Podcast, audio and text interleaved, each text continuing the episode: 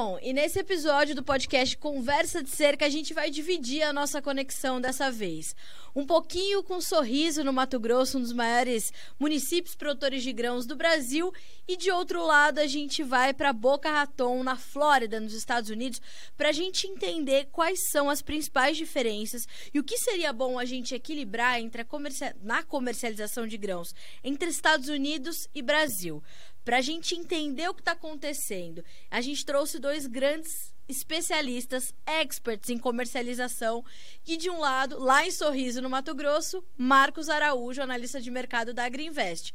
Lá nos Estados Unidos, Aaron Edwards, consultor de mercado da Roach Egg Marketing, que inclusive já morou aqui no Brasil, já participou, conheceu, vivenciou o mercado brasileiro. Senhores, que bom recebê-los juntos aqui no Conversa de Cerca. Marcos, seja bem-vindo, é um prazer receber você.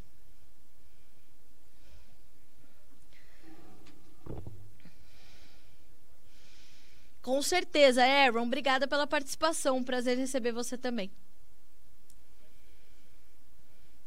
Eu queria começar com, com o Marcos, porque ambos têm o, o, conhecimento do, da comercialização de grãos no país do outro, né? O Marcos também acompanha, sempre acompanhou muito de perto a comercialização americana. Uh, e a gente sabe, Marcos, que por lá o produtor foca muito na gestão, na comercialização estratégica, numa forma de realmente estar protegido né? É, você atribui a uma diferença cultural muito grande esse comportamento do produtor americano para o produtor brasileiro? De certa forma, sim, uma vez que você tem uma cultura americana já, quando nós falamos de inflação, uma economia muito mais controlada e equilibrada.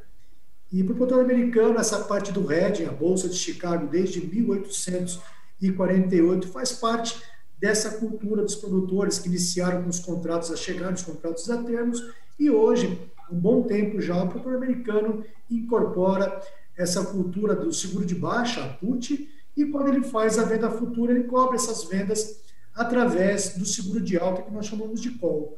Então é o que falta para o produtor brasileiro e nós aqui ainda temos muito arraigado em nossa cultura essa questão da inflação. Quem está aí mais tempo no mercado eu lembro quando criança, nós íamos no mercado pela manhã, você tinha lá o cara etiquetando o preço. E depois do almoço era outro preço praticado. Então, isso ainda, o produtor brasileiro tem essa cultura de que sempre os preços têm que estar subindo mês a mês, semana a semana, e coisa que nem sempre é verdade. Infelizmente, muitos aí deixam de aproveitar os ralis de mercado, que são grandes oportunidades para garantir preços rentáveis né, e aí ficam apenas assistindo o mercado. Essa é uma oportunidade muito grande para a agricultura brasileira. Aaron, você sentiu isso quando você esteve aqui no Brasil, vivenciando né, o agronegócio brasileiro? Você sentiu justamente esse cenário que o Marcos acabou de descrever? Com certeza. É, tem, tem muito essa questão da inflação, tem a questão do, do câmbio, que alguns custos todos os custos são pagos em reais, em sua maioria. Alguns movimentam em reais, outros acompanham o dólar um pouco mais de perto, mas parece desconexo o que acontece em Chicago e essas coisas do, do mercado físico, mas na realidade não é. é dá para gerir essas coisas, dá para administrar essas coisas e faz uma diferença tremenda. É, concordando com o Marcos, até complementando, eu pessoalmente acho que uma das grandes diferenças é que o, o mundo precisa do grão no Brasil, então é, tem conseguido promover essa expansão agrícola e, e tem produtores que não precisaram olhar para a comercialização ainda para sobreviver. E nos Estados Unidos, hum. isso já se tornou praticamente um, um cost of business. Não é mais uma uma oportunidade para ter um diferencial na empresa é a diferença entre você sobreviver ou não. Uhum. E pessoalmente eu acho que esse vai esse ponto vai chegar no Brasil. E eu acho que até essas oscilações que nós temos visto, digamos, nos últimos 18 meses, mostram isso. Que você precisa estar tá gerindo o teu risco, aproveitando esses mercados grandes. De várias formas dá para fazer isso. E pessoalmente acho que vai chegar um ponto que esse vai ser quase que um cost of business das empresas de sucesso no Brasil. A grande pergunta é quão rápido vai ser essa adoção e pessoalmente eu acho que as, as fazendas que falarem é a gestão de risco é o meu futuro, independente se é mil hectares ou 10 ou 15 mil hectares, eu preciso gerir o risco na minha fazenda. É, esse é o meu futuro. E aí começar a trabalhar isso, essas vão ser as empresas, na minha opinião, que vão sobreviver. Isso não é achismo. Isso é o que tem acontecido ao longo dos últimos 30 ou 40 anos nos Estados Unidos. É, as, as fazendas que sobrevivem geram risco, investem em comercialização. A gente até brinca que você pega. Você sabe quem é o bom produtor? Porque ele está jogando golfe e falando com o, o, o corretor dele de grãos. E, e, e, o, o produtor que está se matando na lavoura, mas nunca presta atenção no mercado, não consegue crescer. Então, assim, é, é, é o diferencial, né? Historicamente, né, Aaron e Marcos, é, a, a, a, o mercado de derivativos em, de, em, nos Estados Unidos, ele foi iniciado justamente para trazer essa organização e essa segurança um pouco maior, essa previsibilidade para o produtor, que permitiu que hoje ele pudesse jogar golfe enquanto a soja está subindo 50 pontos na Bolsa de Chicago e o Brasil está plantando adoidado, né, não, Marcos? A gente sabe que é, isso veio para trazer uma organização para os produtores americanos, uma previsibilidade que nós demos sorte de já ter isso pronto aqui no Brasil e me parece que a gente não, não faz o uso todo que a gente poderia fazer dessas ferramentas que estão disponíveis, né, Marcos? Eu e você já conversamos inúmeras vezes sobre isso no Notícias Agrícolas, é, acompanhando o mercado diário, né?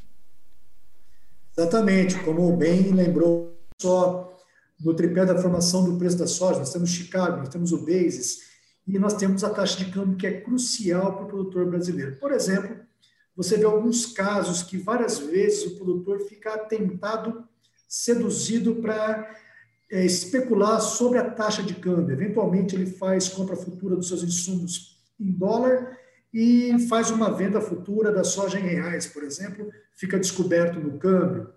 Nós tivemos no passado recente 2012, Chicago até então nas máximas históricas, no intraday, a 17,97 o bushel e depois de 18 meses o bushel abaixo de 8 dólares. Muitos produtores brasileiros, nós tínhamos o câmbio ao redor de 1,50, muitos produtores pegaram dinheiro em bancos internacionais para aumentar a área aqui no Brasil. E aí, é, quando você tem dívida em dólar, é como se fosse um produtor americano plantando aqui no Brasil.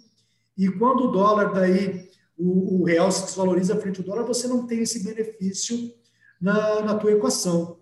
E aí você viu grandes grupos aí, infelizmente, entrando em RJ e, quebraram realmente grandes produtores que tinham essa condição. Enquanto que os pequenos e médios que tinham seus custeios em reais se beneficiaram dessa desvalorização do real frente ao dólar. Então, a agricultura brasileira ela tem um, grandes desafios em relação à agricultura americana, e assim como também é verdade algumas vantagens competitivas, quando, por exemplo, algumas áreas a gente consegue até três safras por ano, coisa que para os americanos aí, para quem está abaixo ou acima, perdão, da Interstate 80, que o Aaron sabe, sabe bem, não consegue fazer o double crop e aí o cara fica limitado a uma safra por ano. Ou seja, o nosso clima tropical tem essa vantagem, mas realmente quando o produtor rural pensa apenas na produção e não na gestão, tem essa dificuldade. É um fenômeno que a gente chama de seletividade social, que o Aaron bem comentou, isso já faz parte dos Estados Unidos, que cada vez mais os produtores que não, não estão preparados para essa gestão da agricultura nessa nova fase, infelizmente, as expectativas não são das melhores para quem ficar nessa zona de conforto e não investir na comercialização. Marcos, eu vou fazer uma pergunta agora para você, depois eu queria, na sequência, ouvir a, a, mesma, a mesma resposta do Aaron. A mesma pergunta eu vou fazer para o Aaron. O que mais afasta o produtor brasileiro dessa gestão de risco é o custo que ele não é um custo elevado, mas um custo que ele não conhece. E Aaron, na sequência, eu gostaria que você é, me dissesse se você compartilha da opinião do Marcos, que ele vai nos trazer agora, e se isso é uma situação que também é, é para o produtor americano está muito mais próxima e já muito intrínseca ali nos custos dele. Marcos, por favor.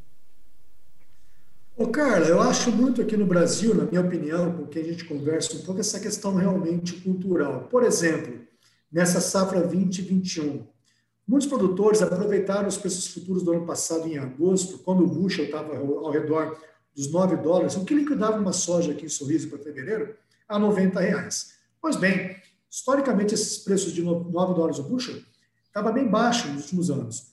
Porém, chegou na safra agora em fevereiro, o bushel estava ao redor de 14 dólares né? Uhum. Uma alta de 50 reais por saca, fazendo uma conta rápida numa lavoura de 60 sacas por hectare, foram 3 mil reais que o produtor deixou de colocar no bolso. Quando você olha 2022, por exemplo, recentemente, o bushel da soja março estava a 14 dólares. Será que para o ano que vem esse bushel vai ter a mesma dimensão de alta como foi esse ano? De Sim. 9 para 14 foram 5 dólares. Será que para o ano que vem o bushel sai de 14 para 19 dólares? A gente sabe que a inflação de alimentos é uma coisa que causa grandes distúrbios na economia global. E quando, principalmente, na nossa opinião, para o produtor rural, mais importante que tudo é o lucro. Se você pegar, por exemplo, essas condições atuais do mercado, dá uma margem aqui para o produtor de sorriso ao redor de 5 mil reais por hectare.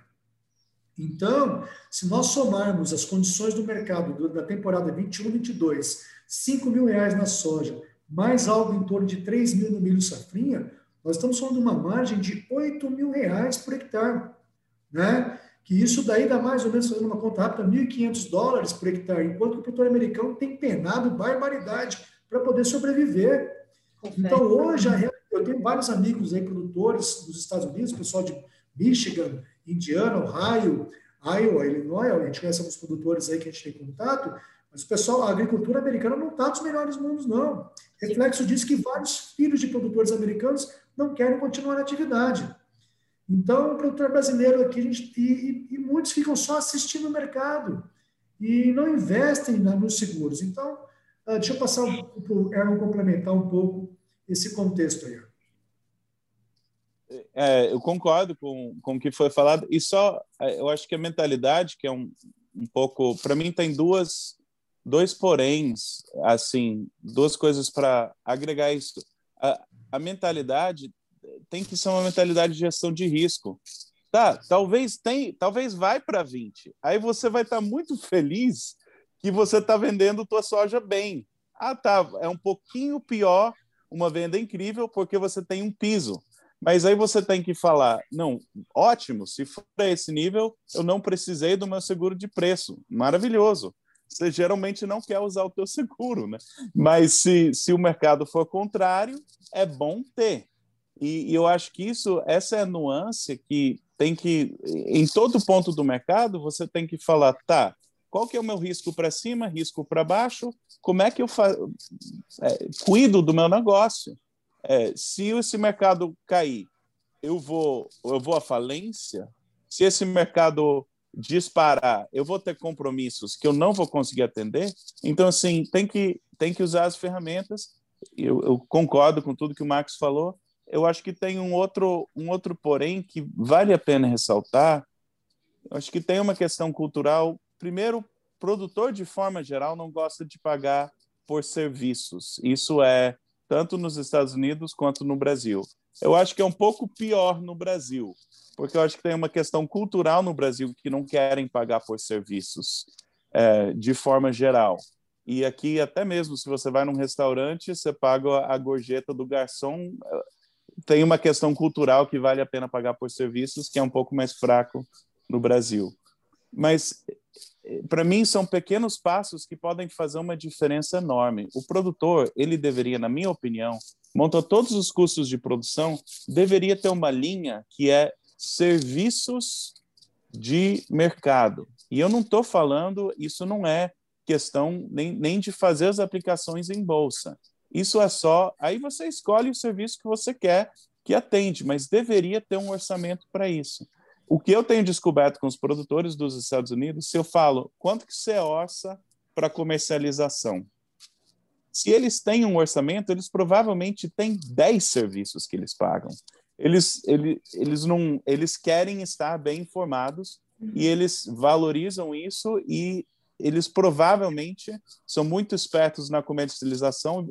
Só fazer essa pergunta: quanto que você orça para os seus serviços de mercado? Se a resposta é zero, aí você fala: você está disposto a investir nessa área do mercado? E tem muita gente que fala que não, não está disposto, mas é, com duas perguntas, rapidamente, com mais acerto do que erro, você consegue classificar. Está aqui um produtor que, é, que ele, ele sabe que mercado é o diferencial do, mercado, da, do negócio dele, ou está aqui um produtor que, por qualquer motivo, não quer crescer nessa área. Aí nem dá, nem dá bola para eles. Bola para frente, vai, vai atrás de um outro produtor que quer crescer. Mas, para mim, isso é algo que deveria ser orçado. E tanto no, talvez é um pouco pior no Brasil, mas é isso é nas duas nos dois países. E aí, voltando para o que o Marcos falou, tem que no mercado sempre tem notícia altista, sempre tem notícia baixista, sempre tem um risco para cima e um risco para baixo. Na minha concepção, é o papel do consultor de mercado ajudar o produtor a gerir esse risco. É, que nem o Marcos falou, talvez você está fazendo uma venda física, aí você está limitando o teu potencial de ganho. Mas tem ferramentas para te dar. Se continuar subindo, você pode capitalizar em parte dessa movimentação para cima.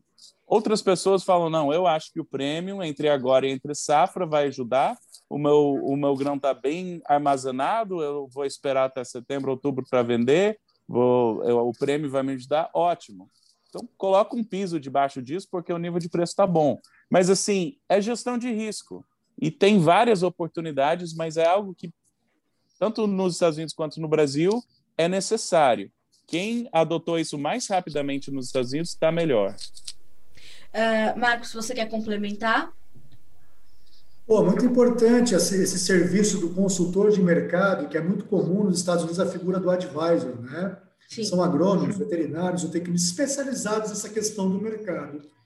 Felizmente, aqui no Brasil, você tem essas oportunidades do rally de alta, que são as melhores oportunidades para o produtor rural garantir preço. Por exemplo, ah, quando o bushel março 22 bateu 14 dólares, nós indicamos para os clientes nossos comprarem put strike 13, pagando 50 centavos de dólar por bushel, o que gastaria algo em torno de 1,3 sacas por hectare se ele fosse proteger 100% a produção dele. Porém, a gente sabe que isso não acontece, o produtor faz barter, faz sua relação de troca. Mas vejam vocês, se nós falarmos algo como 150, 200 reais por hectare, ele protegeria 100%.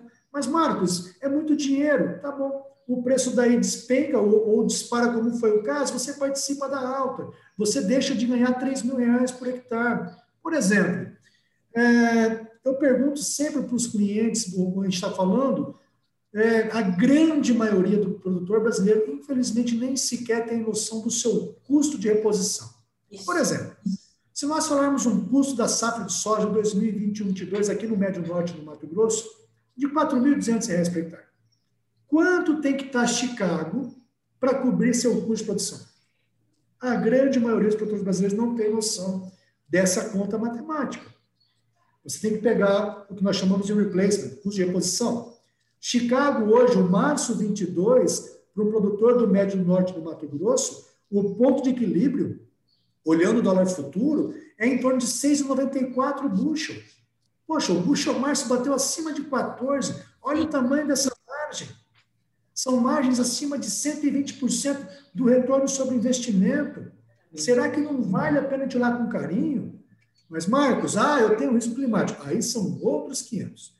Nós temos que entender que numa, numa produção agrícola, basicamente nós temos quatro tipos de riscos: risco de clima, risco operacional, risco de crédito e risco de preço. Aqui nós estamos discutindo a gestão do risco de preço através dos mecanismos de derivativos que nós utilizamos em bolsas de mercadorias, que pode ser contrato futuro, seguro de baixa, que é a put, seguro de alta, que é a qual, e o próprio contrato a termo, que também é conceitualmente um derivativos. Então, essa combinação esse conjunto de estratégias que nós temos que estar incorporando na nossa cultura. E Marcos, mesmo que, que a gente agregue os outros riscos, quando você tem a, a, a gestão do seu risco de preço bem fundamentada, equilibrada e bem feita, os outros riscos você consegue mitigar, salvo aqueles que estão fora do controle do produtor, que é o risco climático também, que não tem como né, o produtor controlar a natureza ainda.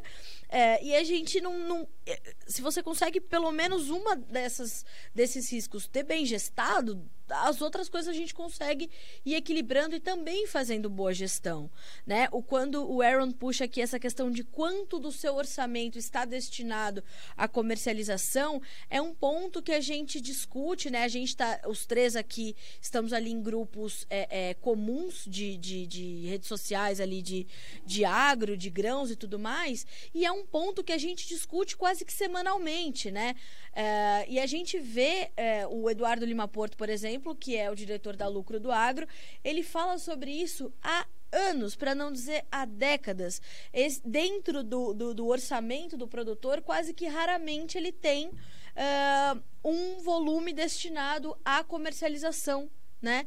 É, Aaron, como que o produtor americano é, hoje vê o produtor brasileiro diante dessa perspectiva, dessa perspectiva da comercialização? Ele tem conhecimento de que o produtor brasileiro está um pouco mais é, distante disso do que o produtor americano?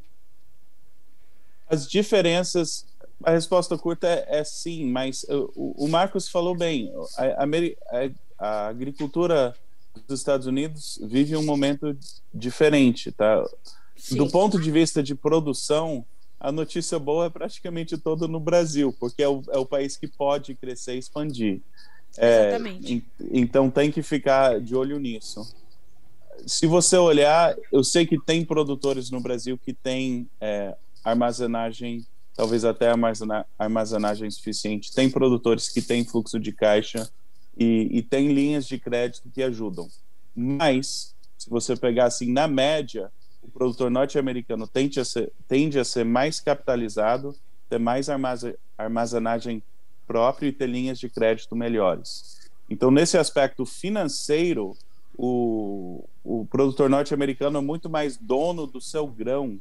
Ele pode esperar seis, nove meses sem que o, a, o negócio dele sofra como é sentido muito aqui nos Estados Unidos, é esse desespero por venda. Chega a safra brasileira e aí você tem uma pressão de, costuma ter uma pressão de venda grande.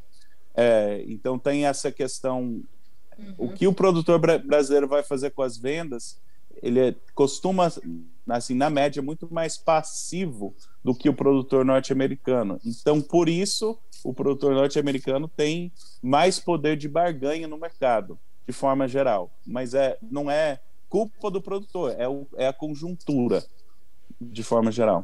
E tá aí uma situação que a gente também sempre discute, né, Marcos? Quando a gente fala dessa dessa questão do, do custo de carregar a soja, né? Muitas vezes o produtor também não coloca isso na conta. Você, nas suas entrevistas aqui no Notícias, se sempre traz essa, essa condição e tenho certeza que o Aaron já viu o Marcos falar sobre isso. Ah, eu vou carregar minha soja para o segundo semestre para especular um pouco mais o mercado climático americano. Quanto vai te custar essa especulação, né, Marcos?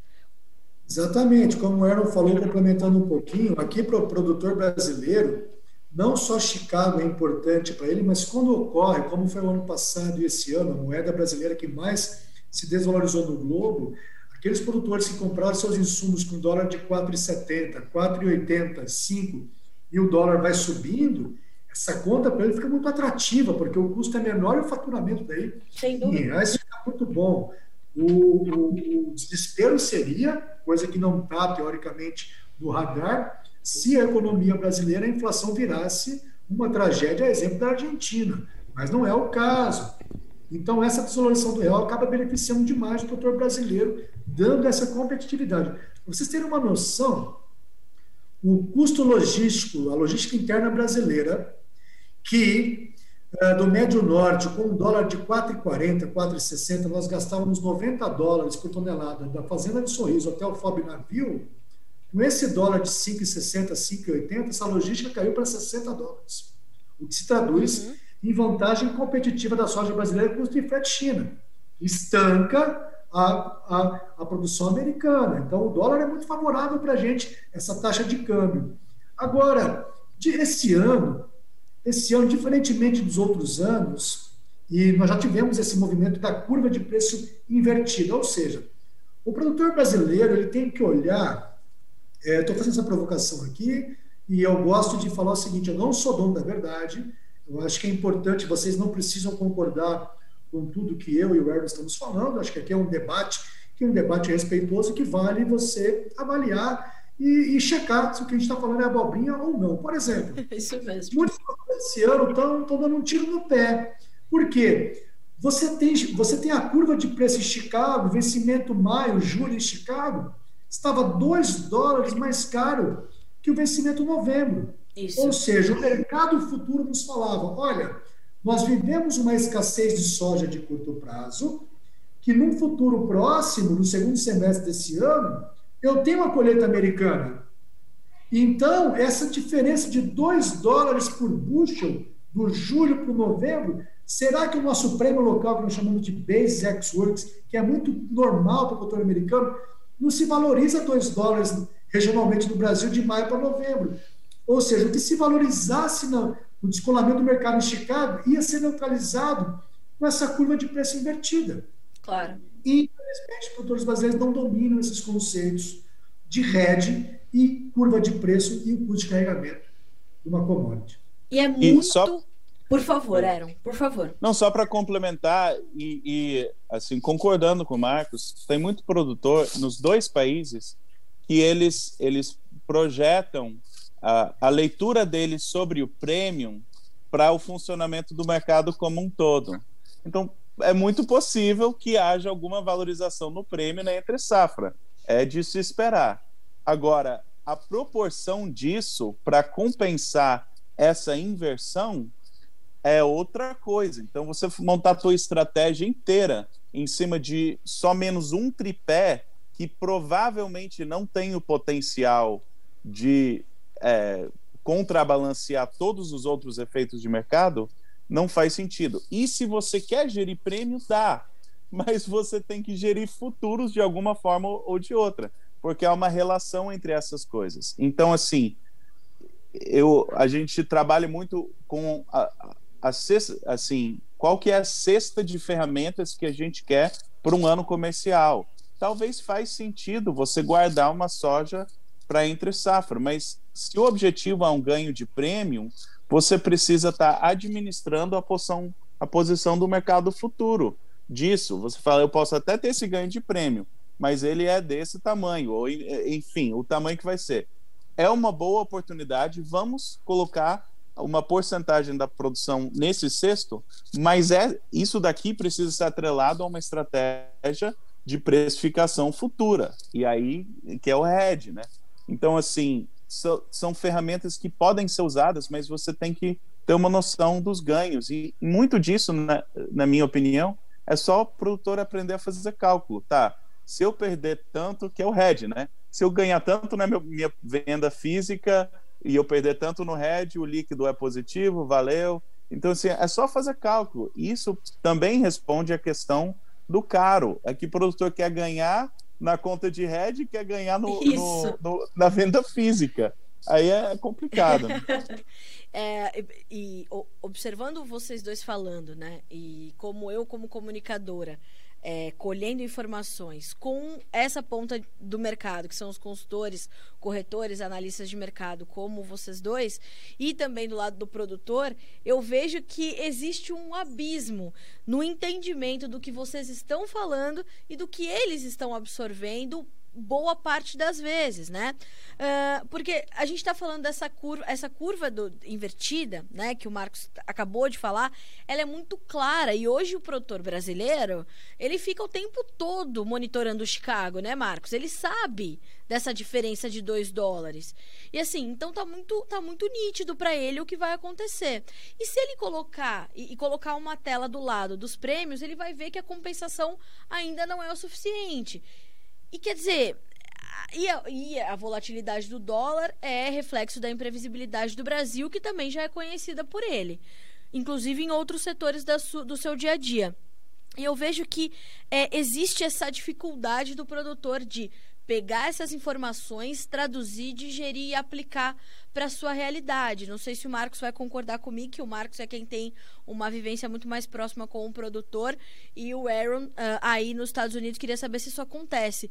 E eu vejo que assim, o Marcos e a Agriinvest são uh, o Marcos como profissional e a Agriinvest como instituição estão muito focados na comunicação educativa, no mercado educativo, na educação financeira, numa busca realmente por conhecimento do seu negócio, da formação do seu preço né? Sabe quanto aplica de fertilizante de defensivo, qual foi a profundidade da semente plantada, mas não consegue entender como é que faz a formação do seu preço, não é possível, Marcos Araújo.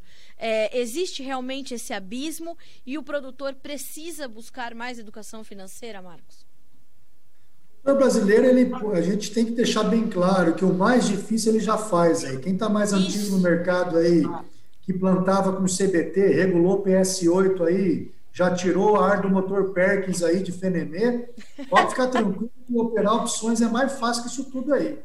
Né? Eu brinco aí, eu plantava lavoura até 2013, eu sou de uma família de agricultores, mas é importante a gente perder esse bloqueio. Às vezes a gente está aqui, fala alguns termos em inglês, que às vezes o pessoal cria essa, essa ah não, isso aí é para cara lá da Faria Lima em São Paulo, isso. é para carinha de colete lá da, da, da, da Faria Lima que só fala coisa difícil. Não. Isso daí, o, o produtor tem que sair dessa zona de conforto. Estou fazendo essa provocação porque não é bicho de sete cabeças, tá, pessoal? Pode ficar tranquilo disso daí, porque tem um bom suporte, contratem bom advisor.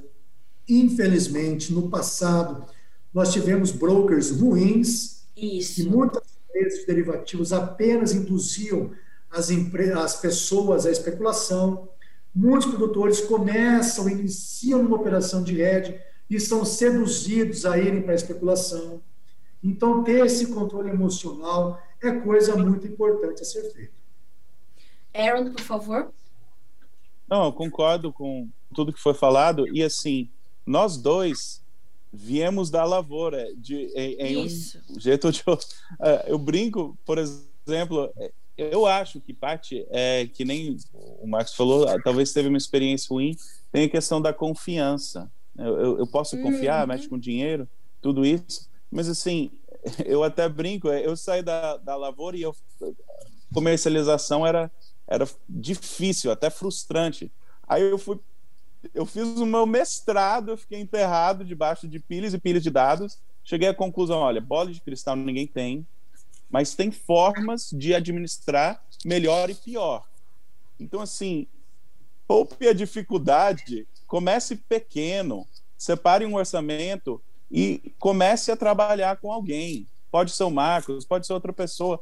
Não foi com a cara da pessoa? Tudo bem, ache outra pessoa, mas é, vai trabalhando aos poucos, vai ganhando essa confiança. Não aposta a fazenda toda na primeira operação de rede algumas funcionam melhor, outras pior. Você vai você vai descobrindo por que, que você faz as coisas.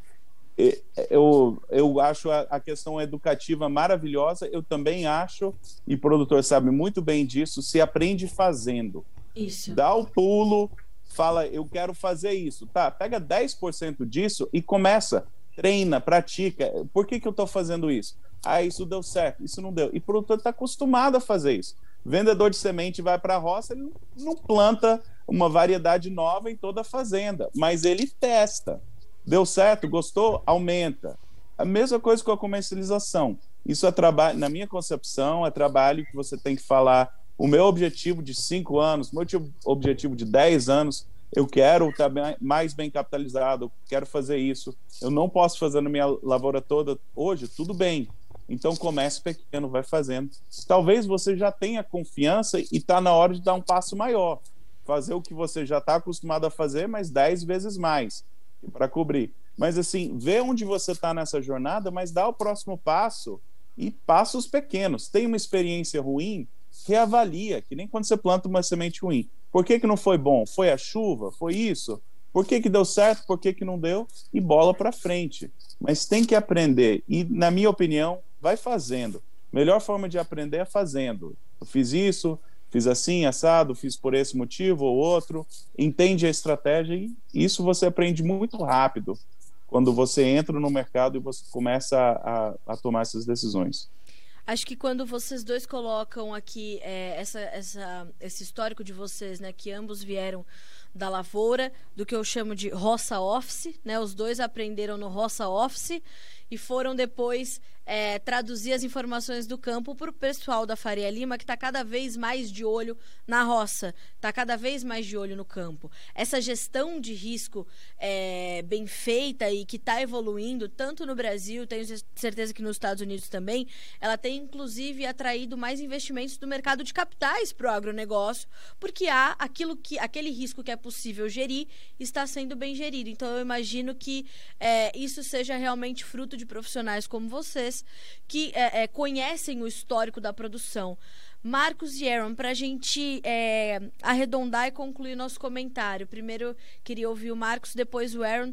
O produtor tem medo da especulação e do especulador? Não, o, o, produtor tem que encarar o especulador como amigo dele. Vários momentos o especulador, se é para subir um dólar Chicago, eles entram lá puxando o mercado para é isso que dólares. eu quero saber. Certo. é nesse momento que os, no rally de alta que são as melhores oportunidades para o produtor garantir o lucro futuro, mas infelizmente, graças a Deus, não é o caso. Notícias Agrícolas, e parabéns pelo seu trabalho, Carla, que infelizmente alguns sites aí é, no momento de um rally de alta, falam o contrário para o produtor, que não é momento de venda.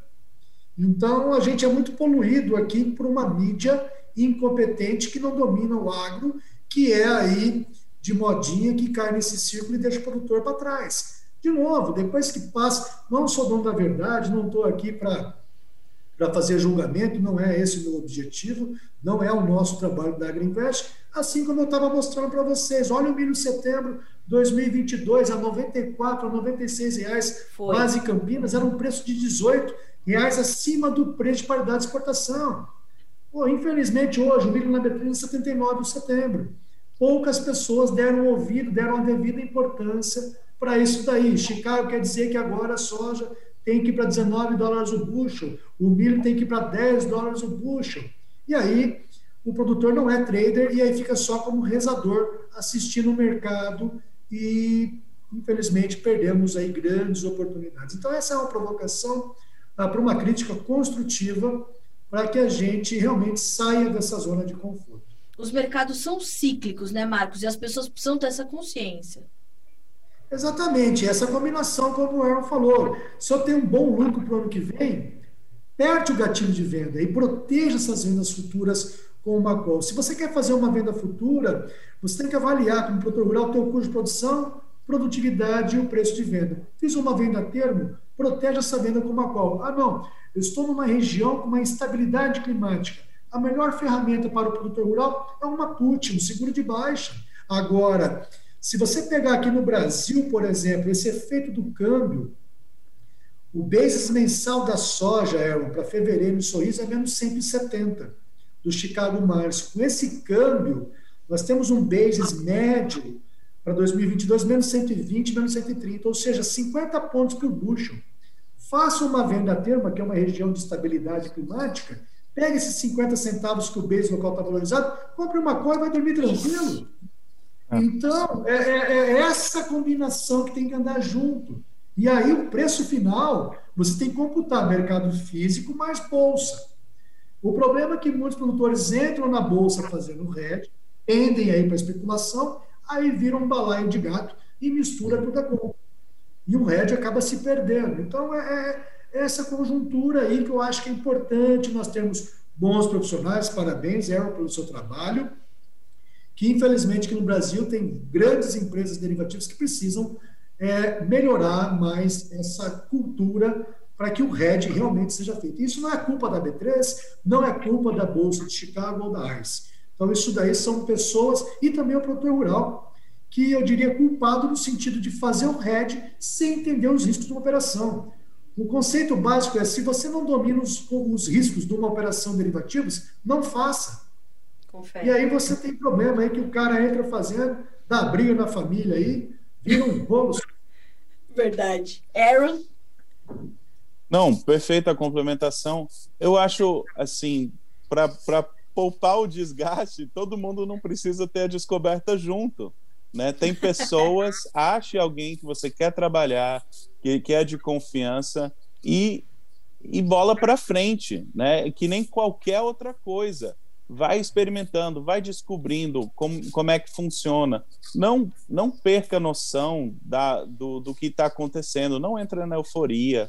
É, pensa no teu risco para cima, no teu risco para baixo, administra isso. Então é trabalho de base e faz muita diferença.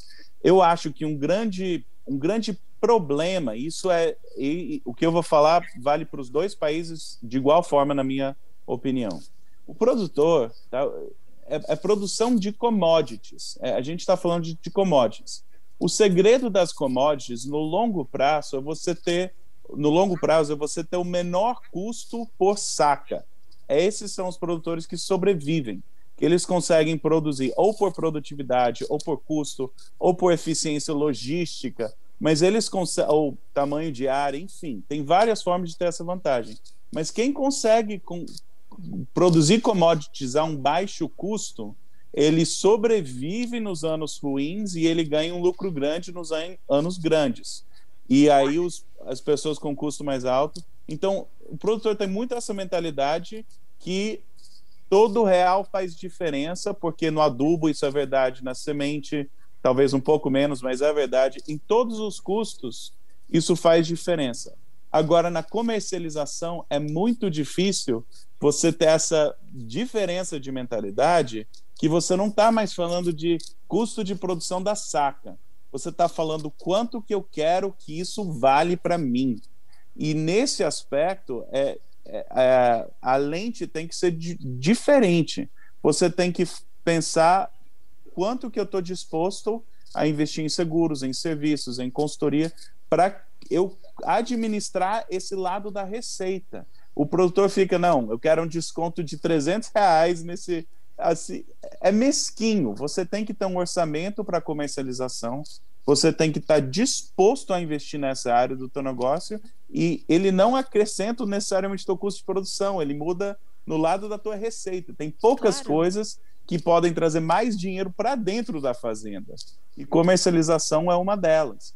Então, é, essa você produtores costumam ser independentes, é, querer tomar as próprias decisões e tem um perfil de pessoas que se dão bem como produtores e, e muitas vezes não é fácil fazer essa transição mental para comercialização. Mas quem consegue, essas são as pessoas que se sobressaem e se dão extremamente bem. E tem histórias muito animadoras. Tem produtores de 300 acres, que é quase nada, que é 200 hectares, 30, 40 anos atrás, que compraram todas as fazendas de todos os vizinhos e estão super bem, porque eles cuidaram da comercialização. É uma coisa que pode fazer muita diferença na fazenda. Não, sem dúvida. Eu acho que um dos pontos de destaque da nossa conversa, portanto, é essa, essa conclusão, né? Que a gente precisa ter um profissional de confiança e que fale a língua do produtor rural e não só a língua da Faria Lima, como o Marcos pontuou, como o Aaron pontuou. Acho que tem quatro coisas no mundo que a gente precisa ter identificação para poder botar confiança. Religião, política, time de futebol e para o produtor rural, o cara que vai cuidar da comercialização dele, né? Hoje tem grandes profissionais que fazem isso, não só no Brasil, não só nos Estados Unidos, mas todo aquele agronegócio que quer ser de fato competitivo tem esses profissionais. Então é, é muito bom que eu possa ter esse trânsito com vocês e trazer essas informações para nossa audiência. E para você que ouviu este podcast, eu vou dar uma dica de ouro. Aaron, se você ainda não tem o seu exemplar, eu, eu, eu vou te dar essa dica minha vez agora. Estou até mostrando, que vocês não estão me vendo, mas eu estou mostrando aqui para a câmera um livro chamado O Segredo do Grão. O autor é Marcos Araújo, senhoras e senhores. O Comércio de Commodities Agrícolas. Esse livro é meu livro de cabeceira, por quê? Porque eu preciso traduzir as informações que vocês nos passam para os produtores agrícolas. Esse livro do Marcos, ele não só traz histórico, conceito, explica o que é uma commodity, o que é um hedge, o que é um preço FOB, o que é um preço FA e tudo mais, mas como ele te provoca com uh, reflexões e com exercícios práticos E é isso que o produtor precisa fazer, é o que o Aaron acabou de falar, é o que propõe o livro do Marcos. Então, é uma publicação excelente, é leitura obrigatória para qualquer produtor em qualquer lugar do mundo. Marcos, vamos trabalhar já em fazer exemplares em outras línguas, por gentileza. Vamos trabalhar com isso, viu? Vou, vou ser sua manager de, de, de editoração para a gente começar a fazer edição em inglês, mandarim, para o povo da Argentina que está precisando, Marcos Araújo. O é, povo da Argentina. Muito obrigado pelas palavras aí, cara. Eu fico realmente emocionado Imagina. e focado nisso daí. Eu compartilho com vocês. São quase 4 mil exemplares desde 2017 para cá. O pessoal tem pedido aí para a gente fazer uma segunda edição, mas pela correria aí, com os filhos pequenos está difícil. Eu vou pedir para o Aaron aí para ajudar no inglês. Mas eu compartilho com vocês 4 mil exemplares, fico muito contente. Uh, eu tive, infelizmente, a triste experiência do meu pai quebrar na agricultura, com todos esses preços baixos, essa crise de crédito que a agricultura viveu na década de 80 e 90. Nós tivemos que vender praticamente, eram 700 hectares, duas fazendas, para poder pagar a dívida do meu pai com o Banco do Brasil, com uma revenda, e tentar salvar ele de um câncer que não tinha nem dinheiro, gente nem pagava plano de saúde. No meu colégio, todo ano era aquele atraso. Meu pai, no final, tinha uma F1000 velha que o piso dela a gente viu o asfalto no chão. Então, hoje aí não, não, não é isso daí. Até agora, se vocês me permitem, para terminar a nossa reflexão, vou citar duas frases do Dr. Dirceu, é, que ele falava, né? Que, é, que o Aaron também comentou, estar disposto a aprender mais do que ter razão. Que a rentabilidade é proporcional ao conhecimento aplicado por hectare. Felizmente, a gente vê algumas pessoas aqui no Brasil que têm tão pouco, tão pouco, que só tem dinheiro, mas não tem essa capacidade, essa disposição de aprender. Então, se vocês não concordaram com o que eu estou falando ou com o Aaron, mas procure alguém da sua confiança qualificado para que possa te ajudar, porque hoje realmente uma gestão de uma fazenda é uma gestão hoje complexa, exige um conhecimento multidisciplinar que provavelmente é muito difícil uma pessoa só dominar todos esses conceitos. Não tenha vergonha de pedir uma ajuda a um bom profissional. Marcos, obrigada por dividir parte da sua história com a gente. Comigo você, né, a gente sempre conversa sobre isso e eu tenho profundo respeito pela história da sua família. Conheço o teu irmão também, que também está no ramo. Eu tenho profundo respeito e admiração não só pela sua história da tua família, mas pela Agriinvest. Vocês sabem que vocês são importante referência para a minha formação como comunicadora do agro. O mesmo eu digo para o Aaron, que também é, temos um contato recente, mas o Aaron e vocês dois, é, eu quero inclusive dizer isso para concluir a nossa conversa, sempre muito solícitos a me ensinar. E eu estou sempre disposta a aprender e eu tenho sorte de ter pessoas como vocês na minha trajetória. Fico muito feliz da gente estar os três hoje junto aqui juntos conversando sobre isso. Então, Aaron, muito obrigada também pela por dividir a sua experiência conosco. É muito é muito enriquecedor para a gente ter um americano que veio aqui, vivenciou, trouxe a experiência dos Estados Unidos para cá, levou o que aprendeu daqui também aí para o teu país. Então, muito obrigada, Aaron. Abraço. Pessoal, obrigada, viu? Vocês... esse gringo aí, esse cara tem feito esse um trabalho. Gringo, esse gringo é dos bons, não é, Marcos Araújo? É isso aí. Parabéns, Ana. Obrigado por nos, nos ajudar no agro brasileiro. Foi muito, muito bom. E, e eu concordo com a Carla sobre o livro. Eu, eu até. Depois eu quero um exemplar, mas eu, o que eu li na, na, na internet, tudo vou ter que comprar. Mas eu Vai gostei ter. muito só. É um prazer. Eu tenho, senhoras e senhores, o meu exemplar autografado por Marcos Araújo, porque, como vocês viram, sou fã desses dois. E a você que acompanhou esse episódio do podcast Conversa de Cerca, ele vai estar disponível no YouTube, no Notícias Agrícolas, em todas as plataformas de áudio, para que você possa aprender mais e não ter medo do risco. Quando você faz ele trabalhar para você, é só otimização de resultados. E para isso a gente trouxe, portanto, esses dois experts para comprovar o que eu estou dizendo. A gente fica por aqui com esse episódio do Conversa de Ser que a gente se vê na próxima. Até mais.